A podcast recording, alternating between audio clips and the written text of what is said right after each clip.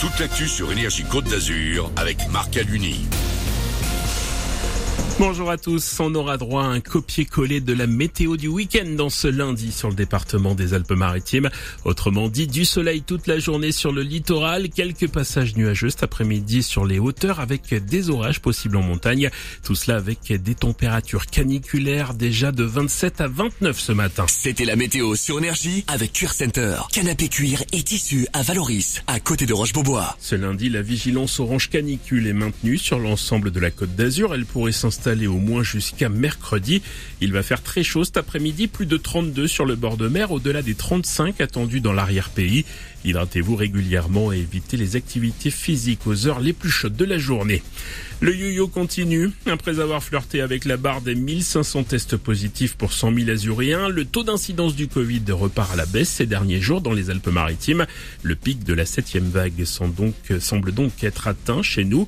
Malgré tout, le masque reste fortement conseillé dans les lieux fréquentés et les transports en commun. Une fournaise, les forêts de pins partent en fumée autour de la célèbre dune du Pilat, pas très loin de Bordeaux. Les flammes se sont renforcées ce week-end à cause du vent. Elles longent désormais l'océan, un spectacle terrifiant pour les amoureux du site. Des renforts humains et matériels arrivent sur place aujourd'hui avec 200 pompiers supplémentaires, mais aussi des avions et des camions. 16 000 vacanciers ont été évacués préventivement en Gironde depuis une semaine. 94 000 bacheliers dans l'attente en plein mois de juillet. Ça paraît fou, les chiffres sont clairs. Des dizaines de milliers d'inscrits sur Parcoursup n'ont toujours pas reçu d'affectation pour la rentrée. Ils ne savent pas donc où ils vont continuer leurs études.